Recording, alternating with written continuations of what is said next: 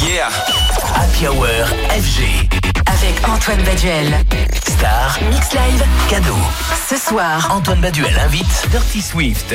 Et oui, ce soir, nous allons parler d'un métier au milieu, un visage, DJ. C'est euh, et c'est pour vous d'ailleurs euh, que, que notre ami Dirty Swift est venu nous présenter son livre Culture DJ aux éditions Larousse. Il est artiste des scènes urbaines et électro et il revient sur 30 ans de DJing en France. Les clubs, ses acteurs majeurs, le tout largement nourri de photos. Bref, un très beau cadeau de Noël après l'heure. Dirty, Dirty Swift, pardon, qui est mon invité de la Hour. Bonsoir Swift, comment tu vas? Bonsoir, ça va très bien et toi? Alors bah, très très bien, bienvenue à toi, bonne Merci. année, tous Ah, mes meilleurs vœux. oui. Alors tu sors donc ce livre euh, Culture DJ. Alors Oui. plus que euh, DJ toi-même d'ailleurs, hein, tu es un amoureux de ce métier qui occupait tes après-midi dès les années 90 sur une MK2 dans ta chambre. Ça. Autant dire que toucher le vinyle, tu sais ce que c'est, qu'on Ouais. veuille devenir DJ aujourd'hui, d'accord, mais à l'époque, c'était peu connu. Mm. Qu'est-ce qui t'a fait vriller toi à l'époque justement? Euh, Franchement, bah, c'est par la musique. hein. Moi, je suis rentré euh, par la musique. Au début, c'est, moi, j'étais très hip-hop à l'époque, et euh, le hip-hop, ça m'a vraiment matrixé. Donc c'est-à-dire que tu appartenais vraiment à cette génération Cut Killer, Dynasty, Abdel Totalement, Hein, c'est ça. hein. totalement. Et les premiers mix que j'ai entendus, j'ai j'ai rien compris.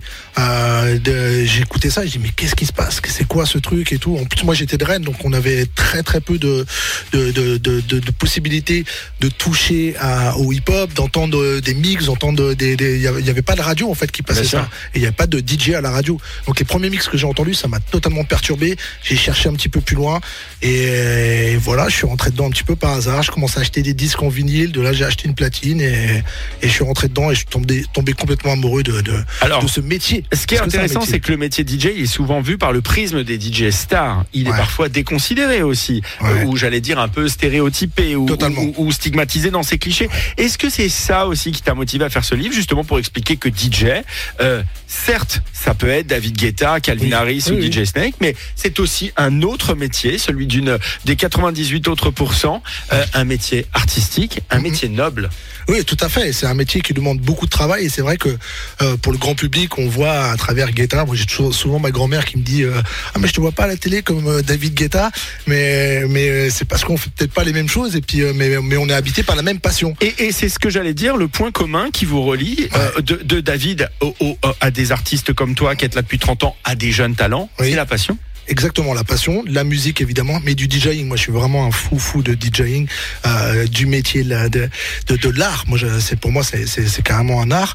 Et puis, euh, autre chose aussi qui m'a un petit peu euh, fait tilter euh, pendant la, la, la fameuse époque Covid, où euh, on nous a fait comprendre qu'on était vraiment les moins importants de la société, les premiers. Moi, je parle pour les clubs, mais donc les DJ. La variable d'ajustement. Ah, les premiers qu'on arrête, les derniers qu'on fait repartir, ceux qu'on a considérés pas comme faisant partie de la culture, la culture française. mais relevant du ministère de l'Intérieur. Exactement. Et donc, euh, et donc ça, ça, ça, ça m'a un petit peu, ça m'a un petit peu perturbé. Et je me suis dit non, il fallait que j'explique. Voilà, c'était, c'est ce que c'était, ce qu'était le métier, que c'était un vrai Et métier. ces explications dans ce livre, tu nous parles clubbing, coulisses d'émissions radio, tu nous parles aussi des pionniers, des artistes plus contemporains. Est-ce que tu as donné à ton livre un aspect chronologique, à traverser le temps, ou alors tu as préféré faire des focus sur des thématiques, des scènes, des artistes qui ont rythmé ta vie? Comment tu l'as construit? Ouais, alors il est en plusieurs parties. Au début, euh, au début, je raconte un petit peu ma vie sur quelques pages, histoire de, comprendre qui je suis et, qu'est-ce qui m'a amené à écrire ce livre. Et, ensuite, ouais, je fais toute la chronologie, l'histoire du, du, des, DJ, du DJing, euh, qui part, euh, qui part de France entre parenthèses, parce que les, le, premier, euh, la première discothèque était, était en France, c'était Louis Gogo. Et puis toute la période Ré- Régine, évidemment repassée par les, par les États-Unis. Donc là, je fais un petit peu euh, toute l'historique. Dans le deuxième chapitre, j'explique tout, euh, autour du métier, donc l'évolution du matériel, tout ça, tout ce qui nous accompagne, nous, DJ, ce qui nous a fait progresser et nous a permis maintenant de nous exprimer d'une meilleure manière grâce à, l'évolution du matériel. Après, troisième partie, c'est beaucoup de portraits. Je voulais vraiment rendre hommage à beaucoup, beaucoup de grands noms. Et quatrième partie, le- les émissions de radio, parce que je trouve que dans l'histoire de- des- DJ, dans l'histoire de la musique, les radios n'ont pas été assez mises en avant euh, pour tout ce qu'elles ont apporté. Euh, des radios comme, euh, comme FG, justement, qui ont mis beaucoup les DJ en avant. Bien sûr. Et Et tout Depuis ça, 30 ça- ans. Depuis 30 ans. Et tout ça, c'est depuis même. Ouais, ouais, ouais, 30 ans, Exactement. exactement. Et, et tout ça, c'est pas, c'est pas écrit dans l'histoire. Donc, je voulais qu'il reste un petit peu une trace de tout ça. Ça a été euh, très difficile d'ailleurs de trouver des informations sur, euh, sur toute cette, sur cette période. Et, oui, parce qu'il y a les peu d'archives. Alors Swift, on va marquer une petite pause. On va s'écouter Milk and Sugar avec l'aide de Sunshine, remix de Purple Disco Machine. Et on est de retour dans un petit instant avec Dirty Swift qui vient nous présenter son Culture DJ, un livre sorti aux éditions Larousse qui revient sur le sublime métier de DJ. Yeah. Hour FG. Avec Antoine Baduel. Star. Mix Live. Cadeau. Ce soir, Antoine Baduel invite Dirty Swift. À l'occasion de la sortie de son livre Culture DJ, sorti aux éditions Larousse. Alors, ce livre, c'est un mélange de récits, de souvenirs, de photos. Alors, tu voulais revenir aussi sur les clichés nombreux qui entourent euh, le métier de DJ, un métier qui fait rêver et fantasmer quand même. Bah oui, totalement. Et je comprends. On a quand même une belle vie. Moi, des fois, quand je me retrouve en soirée et que t'es là, tu fais danser les gens et qu'il y a cette communion, ce partage. il y a, pour moi, il y y a un pas, il y a truc. pas plus beau métier au monde. c'est clair. Alors euh, forcément, l'écriture, tu as dû poser 100 fois euh, de ce que est, doit être, pourrait être la définition de DJ. Finalement, après toutes ces pages, et c'est laquelle? Quelle définition tu donnerais? Ah, je dirais quelqu'un de généreux. Je pense qu'il faut vraiment Ouais. aimer donner. Et c'est incroyable parce que tu reçois beaucoup en retour, tu reçois des fois plus que ce que tu donnes. Mais il faut aimer donner, il faut aimer partager, il faut avoir vraiment une vraie, vraie passion pour la musique et euh, aimer la faire découvrir, emmener les gens dans, dans, dans son univers. Euh, faut être un peu technique quand même, euh, si on va pas, on va, on va rentrer dans des considérations plus terre à terre.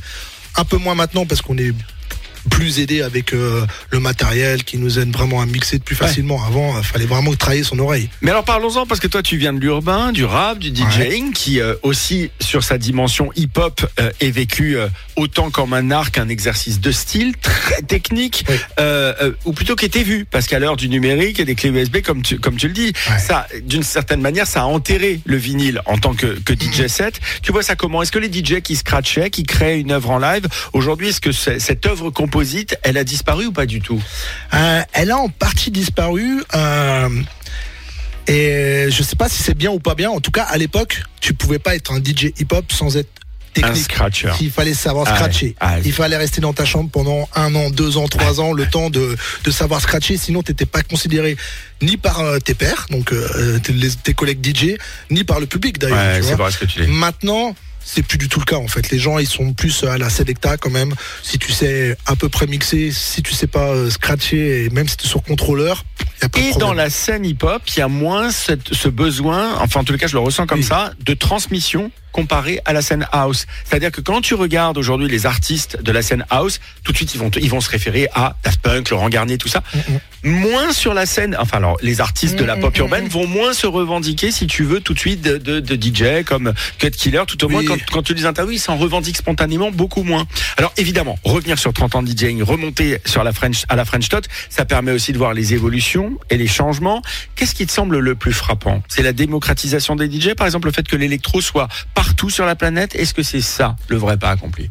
Euh, oui, totalement. Et de toute façon, la démocratis- démocratisation du hip-hop et de l'électro qui était avait ce truc en commun qu'elles étaient vraiment diabolisées diabolisées par euh, les médias les gens le- les, politiques même elles ont eu ces combats ce combat même si elles étaient très elles n'étaient pas si différentes que ça à la base mais euh, en tout cas en Europe elles semblaient vraiment très différentes moins moins aux États-Unis États-Unis, ouais. euh, euh, mais elles avaient ce combat en, en- en commun.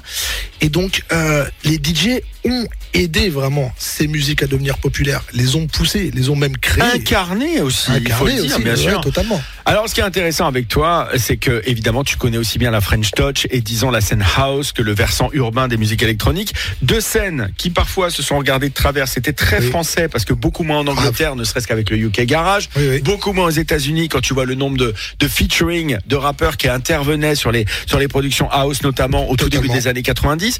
Euh, Qu'est-ce qui a fini par les réunir d'après toi? C'est des des artistes comme DJ Snake, la nouvelle génération qui écoute de tout, qui produit de tout et qui finalement a pété un peu ses barrières et ses frontières? Euh, oui, mais avant, je, je pense que des gens un petit peu comme euh, euh, toute la clique Headbanger, même de voix, de pour nous voir DJ Mehdi faire euh, cette transition Bien sûr. de- de- d'un truc hip-hop et même très racailleux, parce que 113 c'était très racaille, euh, euh, vers un, un truc plus ouvert. Je pense qu'il y a des gens qui, sont, qui ont commencé à Et vouloir même, s'ouvrir. et même house puriste. C'est-à-dire que c'était, c'était pas de l'urban électro, c'était vraiment de la house puriste Ouais, ouais, ouais. pointue.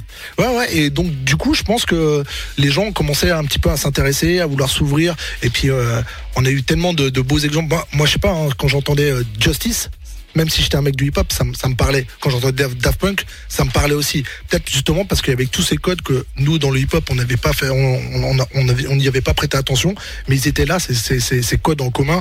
Et d'ailleurs, il y a beaucoup de gens de la musique électronique, entre parenthèses, comme Bob Sinclair, comme Guetta, qui étaient des mecs très hip-hop aussi à la base. Bien sûr. Donc je pense que au bout d'un moment, voilà, c'est La revenu, boucle se la boucle, boucle se boucle, exactement. Et d'ailleurs, David, on voit très régulièrement des productions avec une touche hip-hop, Oui, oui. comme euh, en, en ce moment régulièrement des tracks qui sortent. DJ, un artiste au mille et un visages, euh, au mille et une influences, euh, au mille et une influences, pardon. C'est ce que décrit Dirty Swift dans son livre Culture DJ avec quelques pages sur FG, d'ailleurs, qui fut la première radio à recevoir et à jouer des DJ en France. Merci pour ce clin d'œil. Culture Yes. DJ disponible aux éditions Larousse. Merci Swift. Bah, merci, merci un à plaisir toi. de t'accueillir. Bonne année à toi. hein. Plein Eh, de bonnes bonne choses année. pour cette année euh, 2024. Qu'elle t'amène le meilleur à toi et toutes celles et ceux qui te sont chers.